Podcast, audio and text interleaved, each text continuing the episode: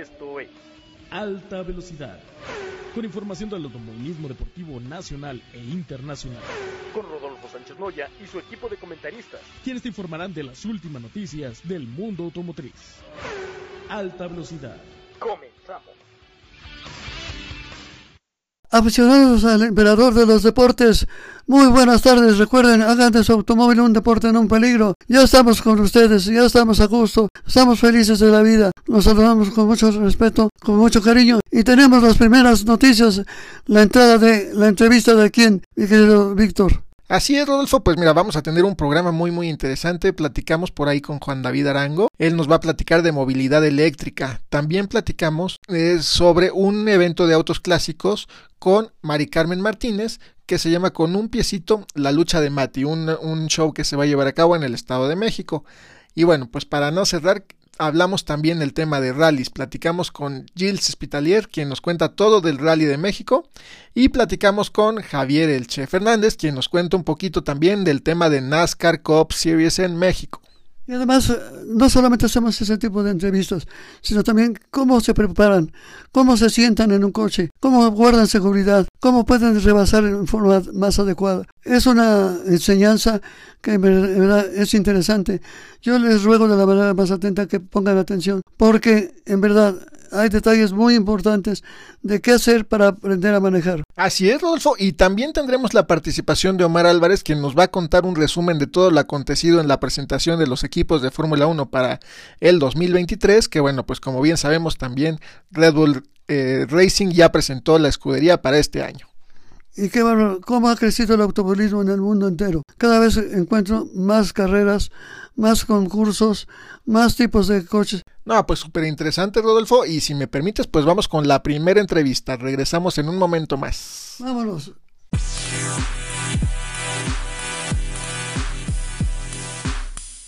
¿Qué tal amigos de Alta Velocidad Radio? Me da muchísimo gusto saludarlos. Bienvenidos nuevamente a esta sección de Fórmula 1. Les habla Omar Álvarez. Ya lo saben, así me pueden seguir en todas las plataformas y redes sociales como arroba el. Y bueno, en todo lo que hacemos alrededor de la máxima categoría, alrededor de toda la información de la Fórmula 1, la actualidad de la Fórmula 1 aquí a través de Alta Velocidad Radio y todas sus plataformas en donde nos pueden seguir, arroba Alta Velocidad TV. Y bueno, un saludo muy especial a Víctor Uribe y al titular de este extraordinario espacio, Rodolfo Sánchez Noya, a quienes saludo cordialmente y por supuesto también a todos ustedes que están del otro lado de sus dispositivos móviles, de sus computadoras, radio, etcétera. Bueno, pues eh, les tengo información información de la Fórmula 1. Sigue avanzando el Campeonato Mundial de Pilotos y Constructores de la Fórmula 1 2023 hacia su inicio. Estamos mucho más cerca de iniciar las actividades en la pretemporada allá en Bahrein. Y por supuesto, bueno, pues ya tuvimos las primeras dos presentaciones de dos equipos de los 10 que participarán en el Campeonato 2023. El primero en hacerlo fue el equipo norteamericano de Haas y el eh, segundo de ellos, el equipo austriaco de Red Bull, quien presentó su RB19, su nuevo monoplaza con el que participará en la temporada 2023. Eh, Red Bull Racing presentó su nuevo monoplaza con el que busca repetir los títulos en la Fórmula 1 y esta escudería, la campeona, escudería campeona de la Fórmula 1, Red Bull, presentó este viernes, el pasado viernes, en Nueva York, en la ciudad de Nueva York, en la Gran Manzana, el eh, eh, diseño y los colores del monoplaza RB19, su nuevo auto, el nuevo monoplaza con el que buscará, insisto, repetir el éxito que tuvo en la temporada del 2022. El uh, motor el motor de Red Bull seguirá siendo la base del eh, fabricante japonés Honda. Recordemos que Honda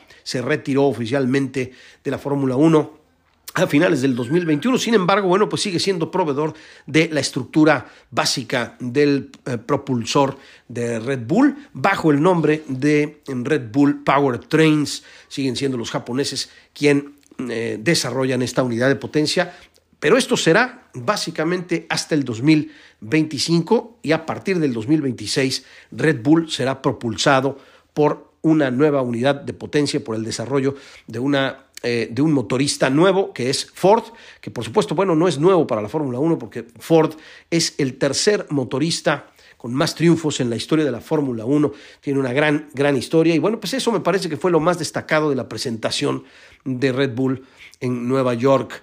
El eh, auto, el RB19, es prácticamente el mismo que el RB18 del 2022, con algunos ligeros cambios en los espejos, algo de modificaciones en los eh, paneles laterales, en los pontones, pero prácticamente es la misma estructura del chasis RB18. Así que bueno, pues básicamente eso es en cuanto a lo que, lo que tenemos en cuanto a Red Bull, lo más importante en realidad esta semana, lo que conocimos por parte de la escudería austriaca es, insisto, esta nueva relación que tendrá a partir del 2026 con la compañía norteamericana de Ford, Ford Motor Company y que bueno, pues ayudará a Red Bull a desarrollar las unidades de potencia que propulsarán los, eh, los eh, monoplazas de Red Bull por lo menos hasta el 2000, hasta el 2030, a partir del 2026 y hasta el 2030. Así que bueno, pues el regreso de Ford a la máxima categoría es todo, todo un suceso.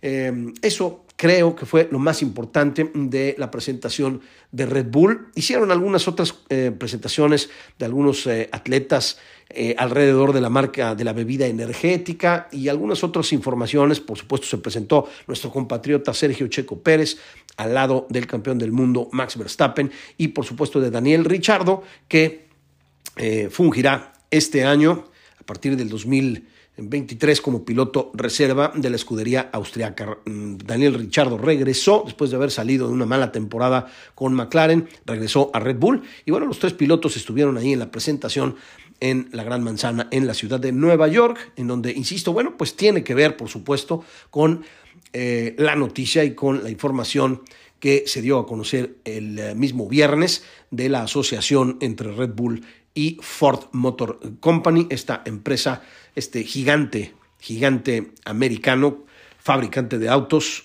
y fabricante de motores que suministrará los eh, propulsores, las unidades de potencia para Red Bull a partir del 2026. Y bueno, en cuanto a Haas, la otra escudería que se presentó también esta misma eh, semana, el equipo norteamericano, el único equipo americano eh, en la parrilla de la Fórmula 1, pues presentó también su auto con el que competirá en el 2023. El equipo estadounidense Haas Fórmula 1 fue el primero en presentar el monoplaza con el que competirá en la temporada 2023 de la Fórmula 1, el auto donde competirán el danés Kevin Magnussen y el alemán Nico eh, Hulkenberg, eh, también en un retorno a la Fórmula 1 después de eh, algunos años de ausencia. Nico Hulkenberg regresó a la Fórmula 1 y lo hará con el equipo norteamericano de Haas. La develación del livery o del diseño del coche, es decir, del diseño y la pintura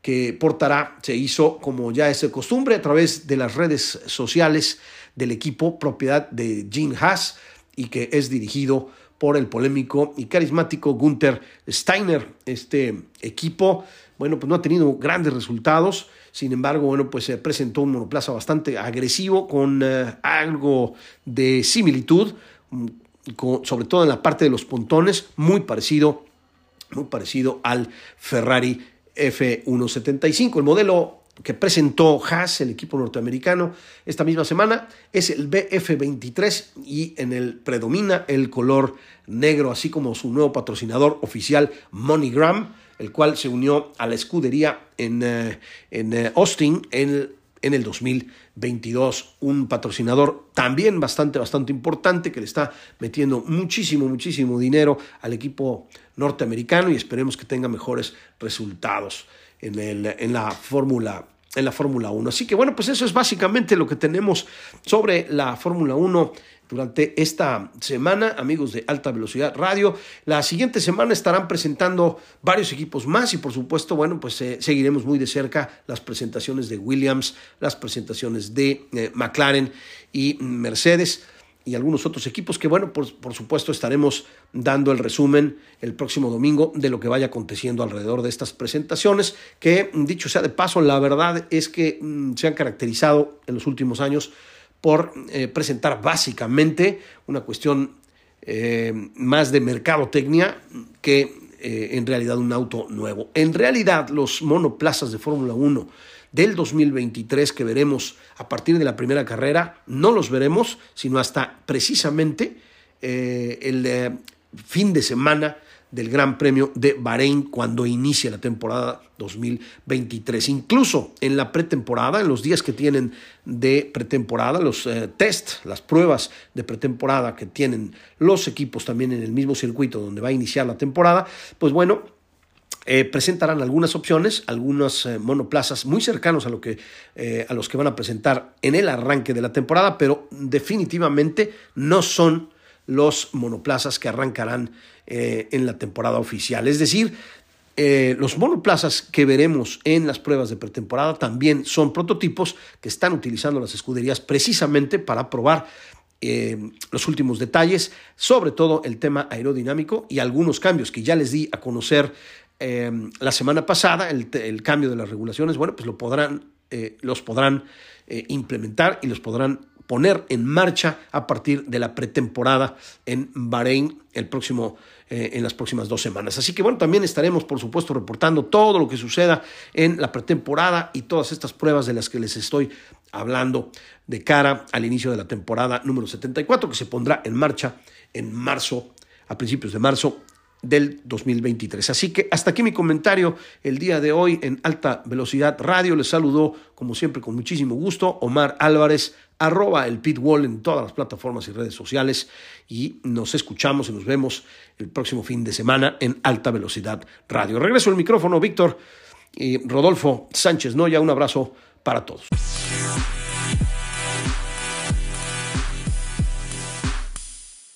Ahora vamos a entrevistar a Juan David Arango. Él es representante de eMobility y de Mandarina, que nos va a platicar un poquito este concepto y todo lo que trae en tema de movilidad eléctrica. Juan David, un gusto saludarte. ¿Cómo estás? Todo muy bien, Víctor, todo muy bien.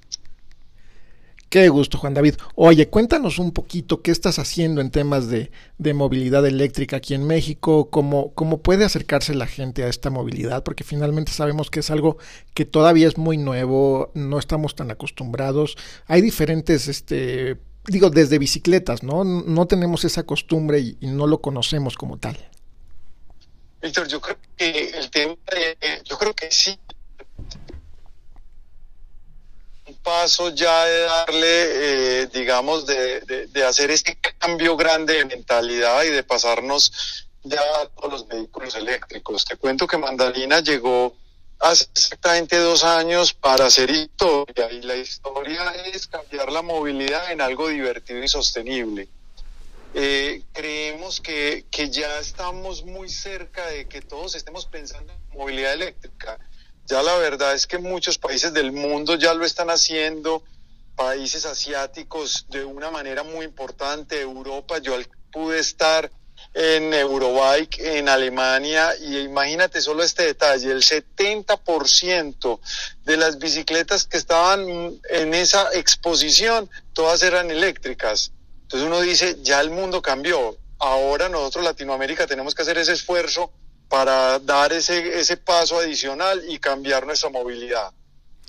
Sí, hablamos de México, un país que está acostumbrado al automóvil, ¿no? Finalmente creo que nuestro medio de transporte eh, primordial o, básico es el, automóvil o, el transporte de pasajeros, pero llámese nivel obviamente de combustión, pero no somos como países como en Medio Oriente, que la motocicleta es una solución que bueno, pues abarca muchísimo. Aquí no estamos tan acostumbrados. Un poquito el tema de las bicicletas eléctricas, por ejemplo, ¿cómo lo ves? ¿Cómo se ha ido incrementando en México? No, un tema muy importante la pregunta. Por ejemplo, en Ciudad de México cada vez vemos más usuarios de la bicicleta. Te cuento que ya Ciudad de México me parece que está haciendo esfuerzos importantes en el tema de las vías exclusivas para los para las bicicletas y los patines eh, ya en kilómetros ha avanzado bastante. Eh, hoy hay cinco ciudades que son las más representativas en esta clase de, rutas. Entre ellas está ya en Latinoamérica Bogotá y creo que Ciudad de México está haciendo unos esfuerzos gigantescos para que esta digamos, que este fenómeno de andar en las bicicletas por las ciudades sea una realidad. Sí, digo, lo hemos visto, ya hay ciclovías, ciclopistas, hay diferentes este, pues, lugares por los donde pueden circular más libremente y sin tanto riesgo, ¿no? Porque también es algo de cultura lo que nos hace falta, cultura vial y cultura cívica para respetar al ciclista, al motociclista y viceversa, ¿no? Porque también sabemos que, que no hay tanta cultura vial en el uso de, de, las bicicletas o de las motocicletas, ¿no? Yo creo que es, es en general como sociedad que tenemos que trabajar en ello. De acuerdo, de acuerdo. Pero mira, en las motos hay unos avances gigantescos. O sea, definitivamente eh, eh, las motos vienen creciendo de una manera importante en toda la República. Ya estamos hablando de entre un millón ochocientas mil motos para este año se esperan como pronóstico de ventas. Entonces la caída de la movilidad eléctrica empieza a hacer por ahí su su estrategia para empezar a entrar, porque obviamente hay unos consumidores como early adopter que dicen, hombre, ¿para qué me voy a montar ya en la movilidad de combustión o de gasolina? Y más bien ya doy el paso y me monto en la movilidad eléctrica. Definitivamente una movilidad que es más divertida. Uno siente que uno vuela, no tiene ruido y definitivamente uno se siente más moderno. Sí, claro, digo, finalmente creo que, que es lo que tenemos que impulsar, tenemos que ir para allá, es la modernidad, como mencionas, es una evolución, es un, lugar más limpio, libre de humo, libre de contaminantes, con menos consumo de energéticos, creo que es algo muy, muy interesante. Y cuéntanos un poquito en tu empresa, qué ofrecen, qué soluciones puede encontrar el público con ustedes. Nosotros en este momento en Mandarina eh, tenemos tres categorías, tenemos una categoría de motos, tenemos motos de alta gama, media gama y estamos entrando en los próximos meses vienen unas de gama de entrada. Tenemos bicis también de gama alta, gama media y tenemos patines de todos los tamaños y todas las potencias porque creemos que la estrategia es darle al consumidor un portafolio amplio para que se para que tenga confianza en decidir cuál es el producto que quiere. Entonces nosotros ofrecemos desde un patín hasta una moto de alta gama como marcas como Zero Motorcycle, que es una marca californiana, eh, la tenemos nosotros en las tiendas. Hoy tenemos tiendas en Condesa, en Sonora 180, tenemos en Polanco, en Horacio 232 y el mes de diciembre abrimos ya Guadalajara, o sea, Mandarina Bike va expandiéndose como lo tenemos presupuestado. Oye, por ejemplo, en estas motocicletas, ¿cuál es la autonomía que puede tener el cliente? ¿Cómo es el, tiempo de recarga? Más o menos para entender cómo, a qué se debe de, de, adaptar el consumidor. No, eso, eso hay de todo. O sea, tú aquí puedes encontrar y para eso están los expertos que te, pues que podemos asesorar a los clientes, pero digamos que tenemos unas mm, y motos un poco más sencillas, si lo podemos denominar de esa palabra, eh, con unas baterías, eh, digamos, de menor capacidad, entonces obviamente su autonomía es un poco menor, pero tenemos otras de una capacidad mucho más robusta. Si te hablo en kilowatts, estoy hablando de entre 1.5 kilowatts hasta 17.3 kilowatts. Eso quiere decir que estamos hablando de autonomías desde 75 kilómetros hasta eh, llegar alrededor de unos 290 kilómetros en ciudad. Correcto. Y, y, lo interesante de ello, bueno, pues es esa movilidad que mencionas, todas esas autonomías y bueno, pues una conciencia un poquito más, más limpia, ¿no? De, de, tener una mejor ciudad y más armónica, se podría decir. También cuéntanos el rango de precios también, qué presupuesto debe tener alguien para buscar una solución de estas.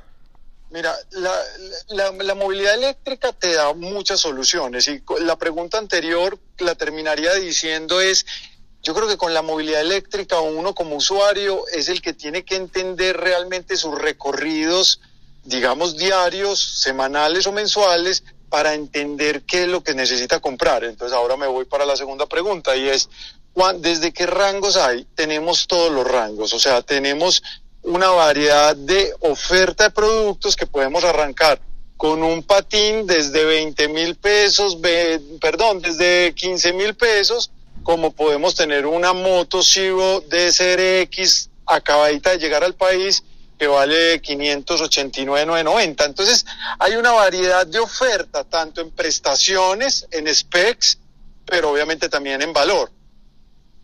Sí, ¿no? Y, y, al final del día creo que cada quien se adaptará a su presupuesto y a sus necesidades, ¿no? Creo que mencionabas algo que, que, es muy interesante, que se pueden acercar con los diferentes asesores para, para ver qué es lo que necesitan, porque no todos ocupamos lo mismo, no todos recorremos las mismas distancias, algunos trabajan a cuadras de su casa, otros a kilómetros, entonces es irse adaptando a las, a las necesidades y buscar esa solución que les permita llegar eficientemente a donde tienen que ir.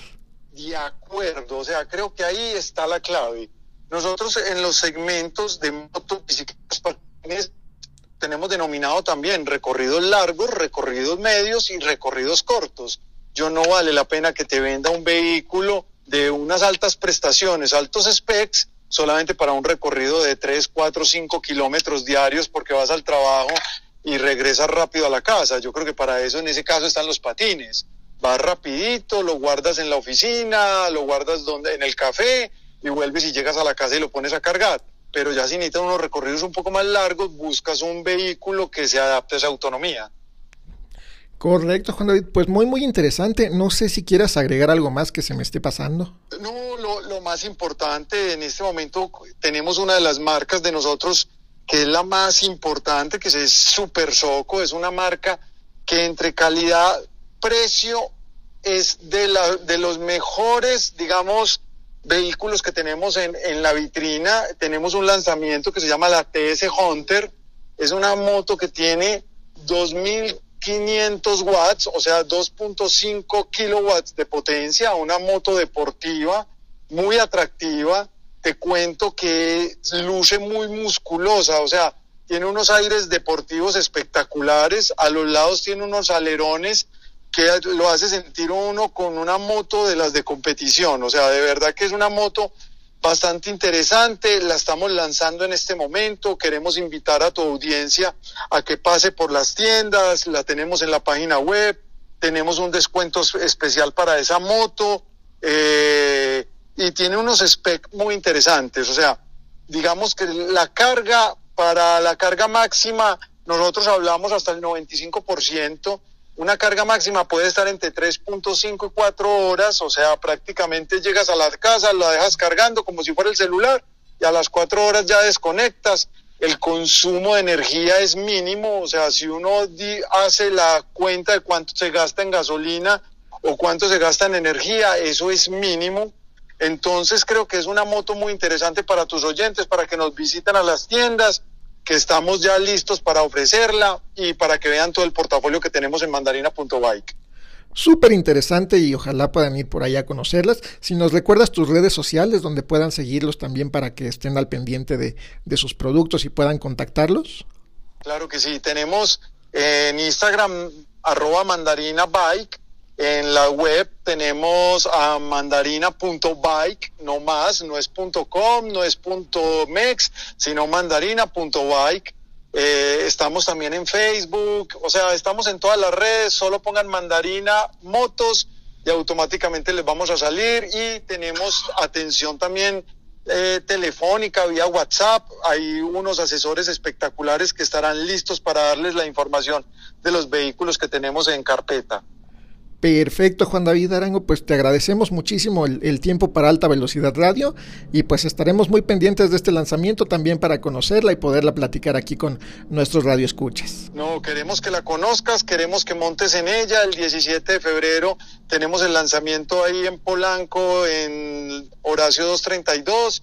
Puedes invitar a todos tus radioescuchas. Ahí la tenemos en test drive para que salgan y conozcan la movilidad eléctrica, que de verdad, se los digo, es divertido, parece uno volando, es más moderno y lo más rico de todo, es sin ruido. Yo puedo conversar con mi pasajero sin ningún problema. Perfecto, Juan David, pues te agradecemos mucho, te mandamos un fuerte abrazo y mucho éxito con este lanzamiento. Bueno, muchas, pero muchas gracias por la llamada. No, a ti y regresamos en un momento, amigos.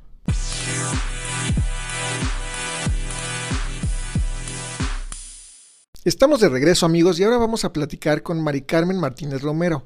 Ella es organizadora del evento de autos clásicos que lleva por nombre con un piecito la lucha de Mati. Y bueno, ella nos va a contar un poquito más de qué se trata y bueno, quién es ella un poquito también para que ustedes la conozcan. Mari Carmen, un gusto saludarte, ¿cómo estás? Hola, hola, Víctor. Pues muy contenta y muy agradecida, obviamente, pues por la oportunidad que nos da de pues poder estar aquí, obviamente, compartiendo con tu audiencia, pues este maravilloso evento que vamos a tener.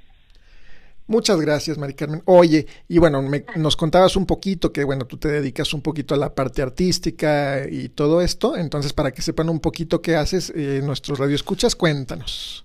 Claro que sí, pues bueno, mira, les comparto que, bueno, tu servidora es eh, cantante-intérprete, soy promotora cultural y, bueno, pues a su vez también soy, soy conductora de dos programas y, pues bueno, también obviamente, eh, pues haciendo un poquito este pues la parte altruista de poder pues obviamente ayudar a quien a quien lo necesite siempre con mucho gusto. Y pues básicamente eso es algo de lo que yo vengo haciendo Víctor. Claro y cuéntanos este con un piecito de la lucha de, de Mati cómo de qué trata o bueno qué causa queremos ayudar o quieres ayudar claro que sí pues bueno mira un piecito con un piecito la lucha de Mati este se dio porque bueno Mati es un pequeñito de nueve años que que viene sufriendo pues el cáncer y desgraciadamente pues bueno esta enfermedad es, es sorpresiva y bueno pues sorprendió a Mati y a su familia. Él pues obviamente ya ahorita a través del cáncer pues él tuvo este hay afectaciones que le hicieron perder pues por ejemplo una piernita y que él ahorita pues se encuentra obviamente en tratamientos este de quimioterapias y demás pues para poder obviamente pues salir adelante. Entonces pues yo platicando con los papitos de él sobre todo con su mami con Cintia pues yo le dije que obviamente pues íbamos a sumar muchos corazones aquí en Toluca, pues para poder obviamente pues apoyar en lo que se pudiera. Y entonces pues bueno surgió surgió esto de poder organizar este evento con causa obviamente y que la verdad ha sido algo maravilloso la respuesta de la gente eh, porque bueno te comparto a ti y a tu audiencia que eh, se sumaron 11 asociaciones de autos antiguos entonces eso es maravilloso, eh, van a haber más o menos alrededor de unos 120, 130 autos. Este evento va a llevarse a cabo, mi querido Víctor, el domingo 19 de febrero en el Parque Vicente Guerrero, en la ciudad universitaria, ahí frente a CEU. Entonces, pues bueno, la exhibición de autos antiguos ahí va a estar a partir de las 9 de la mañana y vamos a tener a su vez también ese mismo día una exhibición, pues obviamente también de motociclistas porque tenemos una rodada contra el cáncer se sumaron ocho asociaciones también de, de bikers. Y pues bueno, eh, durante todo el trayecto del evento vamos a tener una caravana también artística, va a haber eh, comida, alimentos y pues prácticamente lo que queremos hacer también es que sea un domingo meramente familiar donde pues bueno también va a haber comida, pues para que los papás puedan llevar a sus niños, puedan divertirse también y obviamente pues bueno, aunado a ello, eh, que este evento con causa pues bueno, surta el efecto de que pues podamos sumar los corazones y la contribución que pedimos pues solamente es llevar sus taparroscas, no hay un límite, pueden llevar desde una, pueden llevar 100 kilos, 200, los que ustedes quieran, no hay un límite este, de cantidad en tapitas, una, una tapita siempre va a ser la diferencia. Y bueno, también hay este eh, yo quisiera compartirles que hablamos con la mamá de Mati porque había gente que tenía la inquietud de poder inclusive hacer aportación económica. Sinceramente yo nunca me meto en temas de dineros si no es la persona beneficiaria quien lo recibe.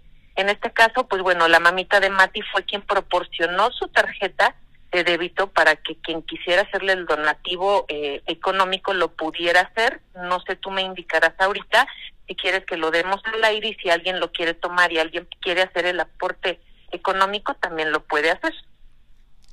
Sí, claro, bueno, finalmente ahora sí que es por una buena causa ayudarle a, a Mati. Eh, entiendo que entonces la, la, cooperación, bueno, para el evento ni siquiera es monetaria, es este llevar taparroscas, que, que bueno, esto apoya mucho a las causas de, de bueno pues de la lucha de contra el cáncer de tantos este pequeñines que le están librando y esperamos que Mati eh, vaya muy bien y mejore con el tratamiento y bueno pues importante digo si quieres mencionar la tarjeta este con todo gusto Claro que sí, claro que sí. Mira, fíjate que aunado ahorita lo que tú comentas, querido Víctor, también comentarte que bueno, pues también podemos hacer ahí, eh, obviamente, la parte de poderles enseñar inclusive a nuestros hijos que, que podemos, este, pues bueno, obviamente eh, reciclar las cosas, ¿no? Que no se vayan a la basura, que esas tapitas pues obviamente implican inclusive a lo mejor pues eso que nosotros estamos buscando, que implican dinero, que implican vida para alguien que en este caso pues está atravesando por esta terrible enfermedad. Entonces, pues bueno, buscar también ahí este pues obviamente la parte del reciclaje de volvernos responsables hasta con el mismo planeta, ¿no?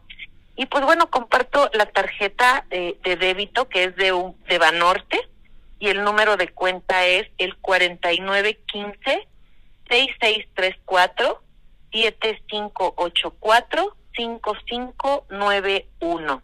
Repito, tarjeta de débito Banorte 4915 6634 7584 5591.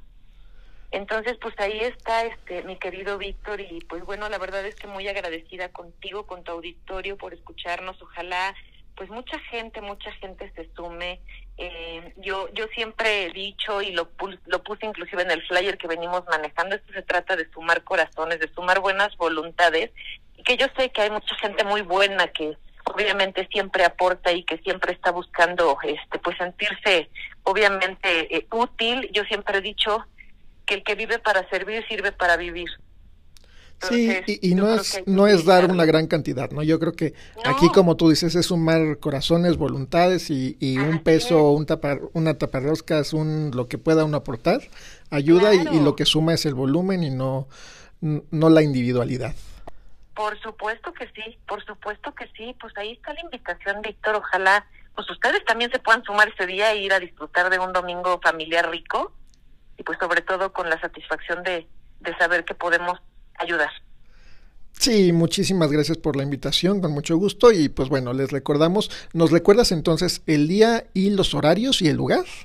Por supuesto que sí, por supuesto que sí. Pues bueno, es eh, eh, el evento con un piecito, la lucha de Mati es el próximo domingo 19 de febrero a partir de las 9 de la mañana a las 4 de la tarde en el Parque Vicente Guerrero, ubicado frente a CEU.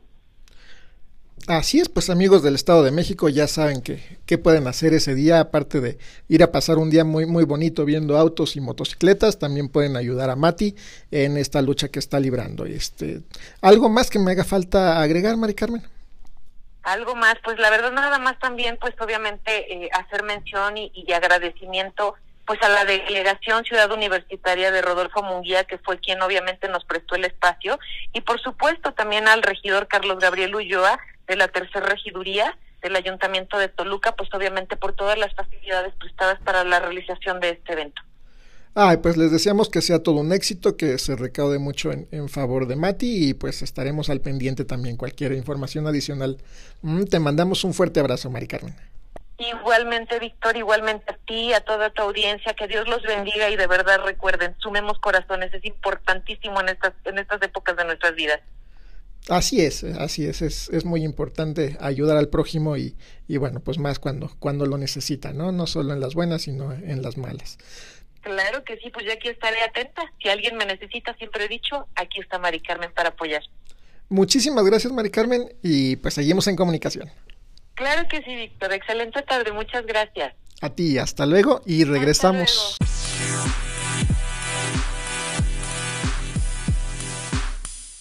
Amigos de alta velocidad, estamos de vuelta y ahora vamos a platicar con Javier Fernández, ni más ni menos que el Che, mi querido Rodolfo.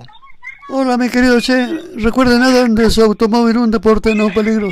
Qué gusto saludarte. Crucemos una plática para el público que te escucha en este momento. Bienvenido. Eh, Rodolfo, un gusto saludarte. Igualmente, gracias por tu tiempo y gracias por este espacio que nos estás dando en tu gran programa. Y como dices, hagan del deporte motor un deporte. Hay que correr con cuidado y en las pistas.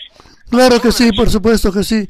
Es indudable, pero el automovilismo desde que nace en México hasta esta fecha, ahí vas ascendiendo bastante bien. Platícanos rápidamente así para que entendamos qué categoría es la que corres y en qué consiste. Estamos NASCAR, estamos corriendo NASCAR México con el equipo de Carmaucho Motorsport. Este año nos fue, estuvimos, estuvimos peleando el campeonato con Germán Quiroga, nuestro piloto, que no pude correr a causa de eh, problemas de salud con un brazo, unas operaciones que ha tenido. Y este año vamos otra vez con Germán Quiroga, eh, un piloto el sí estuvo pasado con nosotros, tuvimos buenas participaciones este año, ya cambio de equipo, pero vamos nosotros con toda la carne al asador, con el piloto Germán Quiroga, tres veces campeón de NASCAR, dos veces subcampeón, para, para pelear este año el campeonato de NASCAR Peak México Series, el mejor campeonato de, México y Latinoamérica. Oye Javier, justo platicábamos hace unos días con el director de NASCAR y sí, platicábamos de lo bien que se ve que viene esta temporada con muchas fechas, muchas escuderías, muchos equipos, pues invirtiendo importantemente como lo has hecho tú también en tu escudería y, y pues bueno, se, se ve que, que, van con mucho, mucha técnica y con un muy buen equipo y buen piloto. ¿Qué esperan para este año? ¿Cómo crees que sería tu pronóstico para, para el 2023? Y este 2023 esperamos tener podiums. El año pasado tuvimos uno en Chihuahua, eh, no se nos dio en otras eh, carreras como fue en Monterrey, como fue en México, como fue en Puebla, por detalles que salieron del auto, como dices, un piloto, eh, un piloto tiene, un campeón sin suerte no es tiene que ser, tiene que tener algo de suerte para poder llegar el campeonato tuvimos unos detalles del auto. Estamos fijando detalles, eh, como esto se le invirtió más al equipo, se le invirtió más al auto, se le tiene toda la confianza a, a Germán Quiroga, aparte de ser muy buen amigo, es un piloto, tres veces campeón de NASCAR, abajo de una de Rubén García Novoa, que quedó este año creo su cuarto campeonato. Y vamos a estar peleando el campeonato, queremos estar en el top 5 de la NASCAR Peak México Series, ¿no? Y para adelante para el equipo. Indudablemente detalla mucho el, el aspecto del auto. ¿Qué tipo de auto o camioneta manejas? ¿Qué características tiene para que el público se dé una idea exacta de lo que estás hablando? Son autos un eh, que es eh, homologado para NASCAR, con las ciertas restricciones que maneja cabezas de aluminio, pistones forjados, giras forjadas de 500 caballos. Son eh, con unas cajas de cuatro velocidades hacia adelante, cajas de engranes rectos, clutch seco, soy de frenos Performance Friction, amortiguadores que son de de autos tubulares con carrocería de fibra de vidrio que se pueden poner Ford, Chevrolet o, o Toyota, las diferentes calcomanías que son, pues el mismo automóvil en todas las todo lo que es NASCAR Freak y NASCAR Challenge. Son los que tenemos el equipo, más aparte tenemos un auto en las camionetas, que es un, participante en las camionetas, perdón, que es esto, eh, Valeria Arana, estuvo muy bien, Fernando Campete muy bien, peleando el top 5 en todas las carreras y es eh, los automóviles que son, son de 500 caballos, cuatro veces para adelante, frenos de disco con las cuatro llantas y pesan un, un kilo, 200, una tonelada 200.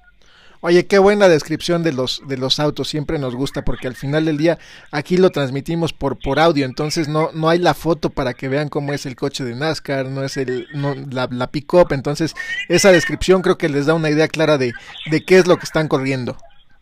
No, pues la verdad los autos han ido desarrollando eh, poco a poco, corremos con llantas eh, son, son SG con rines de 10 pulgadas, como te comento son eh, eh, frenos Performance Friction, son amortiguadores Penske, creo que son autoajustables para bomb y rebond con resortes, son autos totalmente de carreras, ¿no? Como te comenté, es la mejor categoría a nivel nacional y de todo Latinoamérica, son más de 35 pilotos que corren en cada en cada fecha, como dice el licenciado, y son 12 temporadas. Empezamos con, con Chiapas, después vamos a San Luis, después vamos a Chihuahua, son las tres primeras, y son se corren el 80% se corren en óvalos, excepto que algunos eh, se cambia el tipo de, de, de, circuito, como puede ser Puebla o como puede ser México, que se puede correr, si no óvalo, se corre un circuito. Bueno, tomando en cuenta que llevas a Germán Quiroga de compañero, yo aprecio mucho a Germán, lo vi transmitir las carreras cuando fue campeón, lo vi en Estados Unidos, es un buen elemento, muy correcto, muy decente y muy serio. Pero vamos al coche en este momento. Haz de cuenta que te subes al coche, te pones tu cinturón, prendes el motor, lo arrancas. ¿Qué haces a partir del momento que metes la primera velocidad? Pues primero te tienes que eh, subir totalmente concentrado porque, como te comento, es una categoría muy, muy competida. En una misma décima están más de 15 pilotos. En San Luis puedo decirte que es un óvalo de 21 segundos, está entre 21 y 22 segundos. En una en una décima están más de 20 autos. Lo que tienes que es concentrarte y enfocarte, ¿no? Porque cualquier tipo de error te puede causar un golpe con un compañero, con un colega o te puede causar el muro. Estar concentrado, meter primera, y después de haber puesto el coche a punto en todo lo que es el fin de semana, el sábado, en los dos entrenamientos para calificación, tú estar al 100 con el automóvil y empezar a ver para adelante, confiar en las manos de tu equipo, porque aquí tú es una labor de equipo, como, como dice Víctor, es una labor de equipo de escudería.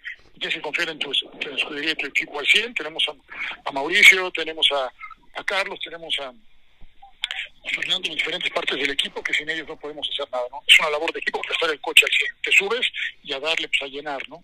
a lo que esté y el coche en las mejores condiciones. Indudablemente que además la seguridad que es importante para el piloto.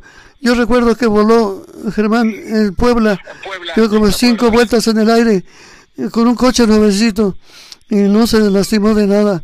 Eso me parece importante, la seguridad, no solamente en el automovilismo deportivo, sino también para el, que maneja un coche en la calle, en la avenida, en donde sea. Hay que pues, felicitar esa organización.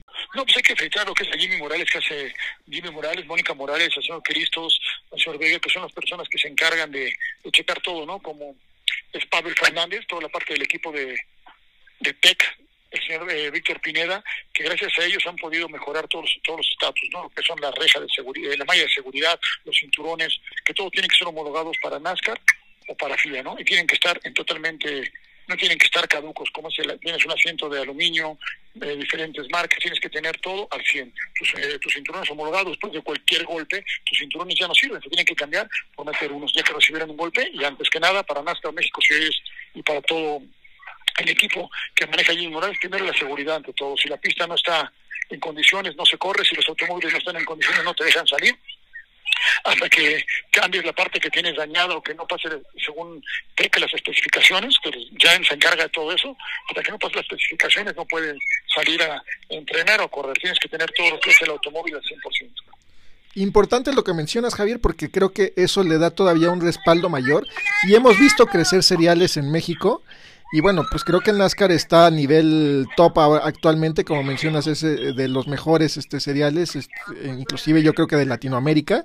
Entonces creo que es importante todo lo que, lo que comentas en temas de seguridad y que la gente pueda estar segura que va a apreciar un espectáculo de alta calidad, ¿no? O sea, no, no es cualquier espectáculo ya ir a, ver una carrera de NASCAR Peak México.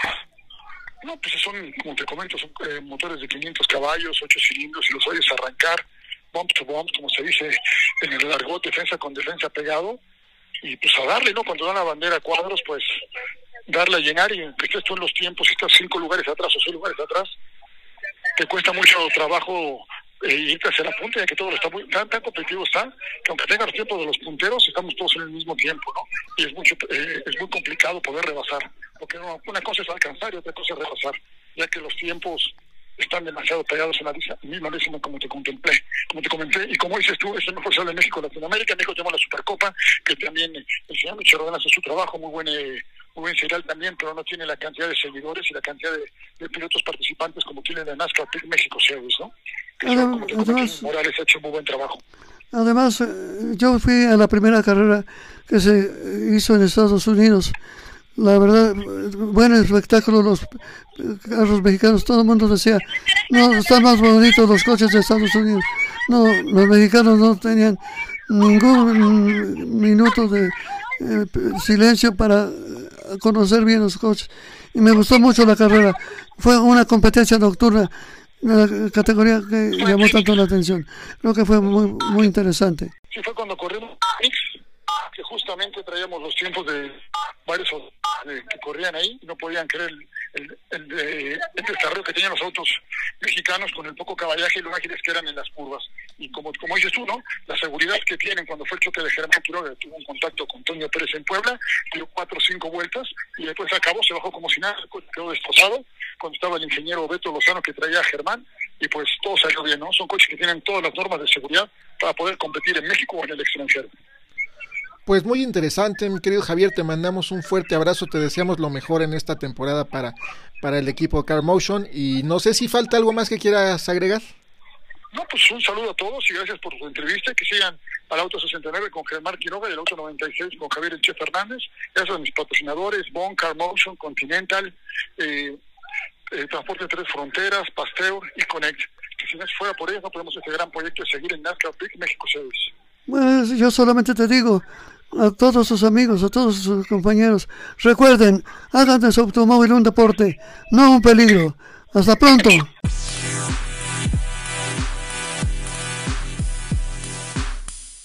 Estamos de regreso amigos y ahora vamos a platicar nada más ni nada menos que del tema de los rallies y quién mejor que Gilles Espitalier para platicarnos, Rodolfo. Indudablemente un gran amigo junto con su familia, junto con el grupo que pertenecen. Hay mucho de qué hablar, mi querido Gilles Espitali, en un recorrido que también tuve la oportunidad de haberlo hecho en Guanajuato. Creo que va a ser muy interesante la plática del día de hoy concerniente a los rallies. ¿No lo crees, mi querido Gilles? Claro, pues muchas gracias, Rodolfo, como siempre. Es un placer estar con tu auditorio y contigo y pues mucha historia, ¿verdad? De rallies. Sí, indudablemente. Deja platicarte un poquito. Yo conocí los rallies por Jorge Labardini, que fundó el club automovilístico Radio Volante. Después ya nos fuimos a los demás eh, clubes que eh, compitieron en este fantástico eh, evento que también tuve la oportunidad de haber corrido un rally organizado por ustedes. Pero, ¿qué opinas tú que la gente sepa qué es un rally? ¿Puedes describirlo? Sí, claro, es es una carrera que se lleva a cabo por etapas. Eh, son tramos cerrados de carretera y el, el competidor que haga menor tiempo en ese tramo cerrado de carretera, pues va ganando y va acumulando ese tiempo. Y, eh, son muchos tramos de estos cerrados eh, que conforman toda la carrera, la totalidad de la carrera. Eh, para ir de un tramo cerrado, de un tramo cronometrado a otro tramo cronometrado, los competidores tienen que desplazarse eh, en carreteras o en caminos que, que, están abiertos al público, es decir, eh, como cualquier cualquier la circulación es completamente respetando los los lineamientos de, de tránsito. Y eso hace que pues que el, rally sea muy muy cercano a la, gente no no es como los eventos de pista que pues los autos están ahí lejos en la pista. Aquí el auto está es muy cercano a, los espectadores y, los espectadores tienen acceso a, a, ver los coches de cerca. Bueno en este año no a tocarlos pero normalmente a tocarlos a estar cerca de los pilotos. Indudablemente que llama la atención el recorrido que hacen en ocasiones anteriores en pura tierra. Y de repente yo estaba en un evento y oigo un ruido lejos que se y veo un cochecito chiquito. ¡Qué bárbaro! Le iban pata a fondo con un ruido muy especial. Daba unos brincotes enormes. ¿Y qué crees que al final lo que sucedió? Ganó.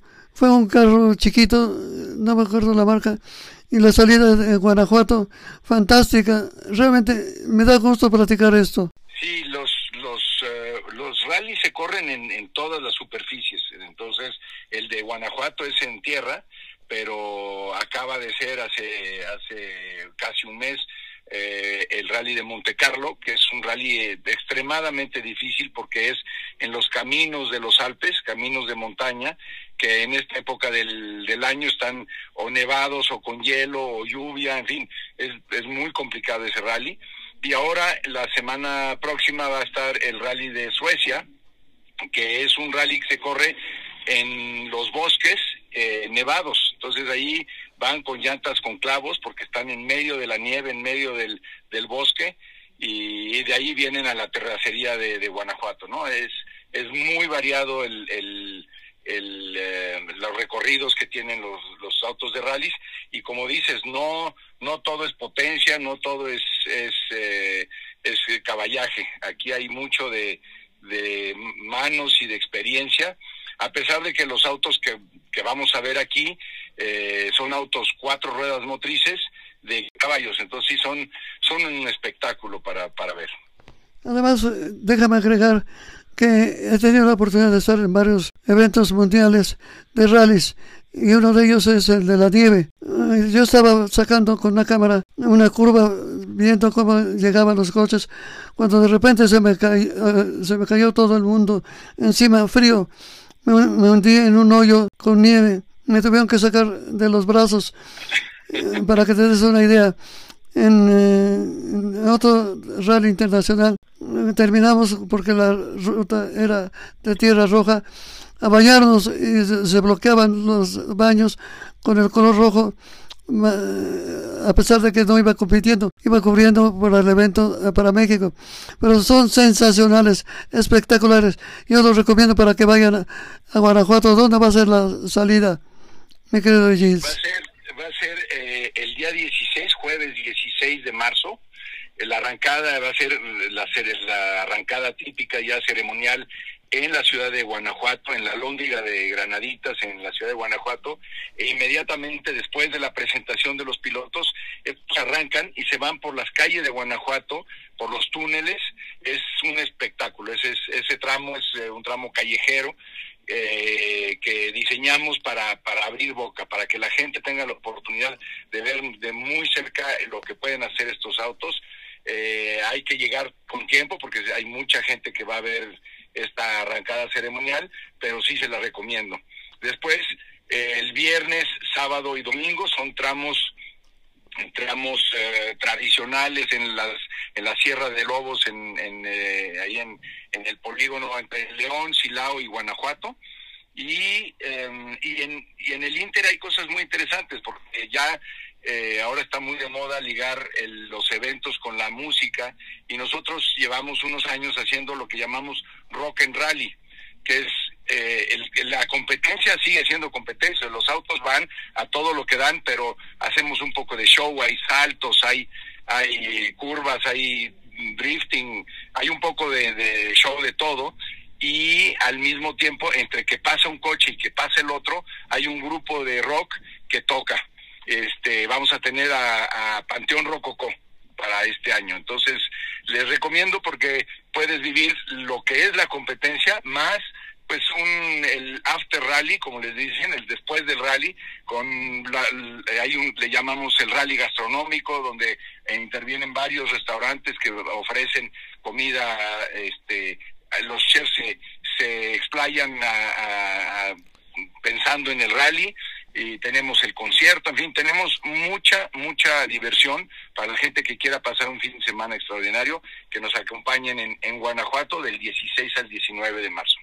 Oye, pues recordarle a toda la gente, ¿no? Que este es un, un, campeonato mundial, o sea, vienen los mejores de todo el mundo a correr a México, así como tenemos Fórmula 1, tenemos el Mundial de Rallys y es muy importante para, para la competencia. Creo que es un espectáculo que muchos países quisieran tener, nosotros también lo, lo tenemos aquí en Guanajuato y pues recordarle a la gente, ¿no? Que también es, es un espectáculo de gran calidad. Así es, tenemos en México la fortuna de tener los dos campeonatos del mundo más importantes, el de Fórmula 1 y el de WRC, y, yo creo que es, es, en beneficio de la gente y es gracias a la gente. Eh, lo que han crecido estos eventos en México es gracias a su entusiasmo, a todo lo que tenemos que ofrecer en México, entonces espero que no no defraudemos a los que vienen finalmente de regreso a nuestro país después de dos años de, estar fuera del calendario por culpa de la pandemia y ojalá que nos acompañen y que se diviertan y que vean qué bonito es esto del rally. Oye, todavía sigue la rampa para salto del, con los tripulantes en el autónomo de Guanajuato, de León, Guanajuato o todavía se hace la salida en la noche con la visita del gobernador y también también la música eh, que llevan a animar se pone en un gran ambiente. ¿Va a ser así? Ya lleno, se ve espectacular, la gente con un ambientazo eh, que se divierte. Arrancamos a las 8.00 arranca el primer auto y la fiesta va a terminar porque ahora este año le vamos a dar dos vueltas, dos pasadas a ese tramo eh, espectacular que tiene, pasa por una, la glorieta de la UNESCO, es una, glorieta y le tienen que dar dos vueltas, pero es todo en drifting, y luego tiene un, salto donde van a dar dos pasadas, es perfecto. Pues decía que, es un espectáculo fabuloso, este año le vamos a dar dos pasadas a ese tramo, el espectáculo va a ser de las 8 a las 12, cuatro horas de pasársela bien. No, cuatro horas de, de, oír esos motores y verlos pasar, nada, nada despreciable para, para ir de viaje para allá. Y, además hay que recordar que el rally es gratuito. La gente va, se sube al set, eh, se junto al camino en los lugares que están determinados como para estar en seguridad y es gratuito. Entonces, eh, eh, el espectáculo gratuito no, no en todos lados lo van a encontrar. No, y aparte de ello, fíjate que pueden comprar zapatos, chamarras, gorras de una alta calidad. Y también me recuerdo que me invitaron en una ocasión a hacer un recorrido por el túnel en el día, Qué bárbaro, qué manera de manejar el piloto. Llegábamos a la esquinita para salir del túnel. Yo pensé que nos llegábamos frente al poste. No, hombre, lo pasamos 20 veces y no pasó nada. Qué manera de manejar los pilotos. Un espectáculo mundial en México, en León, Guanajuato. Así es, es un pilotos son lo, más lo más importante, los mejores pilotos que, que hay en eh, pues, realmente de lo mejor que hay en la en la tierra. Y pues vamos a hacer también a lo mejor algunos de, de radioescuchas han oído hablar oyeron hablar de Block que fue todo un hito eh, este super eh, piloto que, que hacía espectáculos falleció hace un mes y y que fue fue gran amigo de Rally Guanajuato, sí hizo uno de sus eh, eventos espectaculares, Jim Cana, como los llamaban, en la ciudad de Guanajuato, cerramos las calles de Guanajuato, fue fabuloso, con millones de, vistas de ese, ese evento Jim Cana, y pues vamos a aprovechar para hacerle un, un memorial este a los que los que son fans de Ken Block pues que nos acompañen y hacerle este este respetuoso memorial ahí en la ciudad de Guanajuato. Pues otro ingrediente extra para que se den cita en Guanajuato, amigos, ya lo saben. Y además deja agregar otro, chiste. No, no es chiste, es broma solamente, pero es verdad. Un piloto, no me recuerdo el nombre, piloto extranjero, se le ponchó una llanta y entonces se siguió de frente, en lugar de bajarse a cambiarla, siguió más rápido. Lo agarraron en la recta llegando al lugar donde se exhiben los coches. Y lo alcanzó un motociclista y le levantó una infracción. Dice, ¿por qué? ¿Por qué? Por exceso de velocidad. Detalles característicos de Guanajuato. Sí, bueno, en realidad ese fue Sebastián Loeb, y, y, no nada más se le ponchó la llanta, pero como siguió, pues se fue en el ring y ya, ya iba en tres, en tres llantas y pues lo pararon porque le dije, no, oiga, pues usted va en tres llantas. Y le dijo, pues sí, pero que está prohibido. Pues sí, ¿no? Entonces estaban ahí en la duda y al final lo dejaron ir y llegó con un poco de retraso, pero llegó y al final ese rally lo terminó en tercer lugar, un pilotazo. ¿Cuánta historia, cuántos recuerdos? Pues sí, y también quiero aprovechar para decirle a los que ya son conocedores de esto, eh, ya confirmó Sebastián Ogier, que es ocho veces campeón del mundo, eh, va a estar compitiendo, es que ahora ya se retiró, pero corre eh, algunos rallies, corrió el rally de Monte Carlo, que ganó, y ahora confirma que viene a México y vamos a ver a Sebastián ocho veces campeón del mundo, a ver si si viene a ganar nuevamente Rally Guanajuato. Felicidades para ese equipo tan bueno, tan fuerte, tan profesional y que tantos recuerdos nos deja. Así es, es, muy buenos recuerdos. Pues muchísimas gracias, Gilles. No sé si nos falta agregar algo más para todos nuestros amigos que se den cita en Guanajuato. Sí, yo les, les quiero recomendar que, que vean en nuestra página, que es www.rallymexico, es R-A-L-L-Y México, Com. Esa es la página del rally y es la página de entrada para toda la información, todo lo que hay para los toda toda la información del rally está ahí en la página y de ahí para, para que tomen la información y pasen un fin de semana extraordinario. Y todo lo que podemos platicar todavía, pero el tiempo apremia. Vamos a dar el paso de despedida. Vamos a ver qué podemos observar de ese gran rally que te espero directamente nos eh, visites otra vez para presentarte otra entrevista. Ah, pues muchísimas gracias, gracias, con gusto, yo estoy puestísimo. Pues muchísimas gracias, y si Ya saben, amigos, sigan todo lo que hace para, se hace para el Rally México que viene próximamente. Reserven hoteles porque la ciudad se llena y vale mucho la pena estar por allá. Así es. Ya creo que León Perfecto, pues ahí la recomendación, amigos. Dense, dense cita este año en el Mundial de Rallys en Guanajuato y le agradecemos a Gilles Hospitalier su tiempo. No, hombre, gracias a ustedes por el espacio. Un fuerte abrazo y regresamos en un momento más, amigos.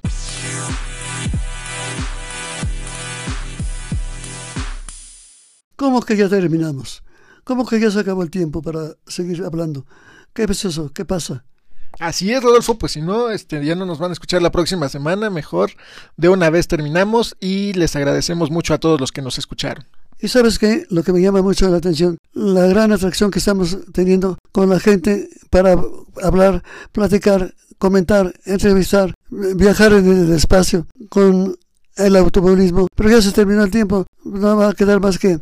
Recuerden, hagan de su automóvil un deporte, no un peligro. Y gracias a todo el personal que está en el programa, en la cabina.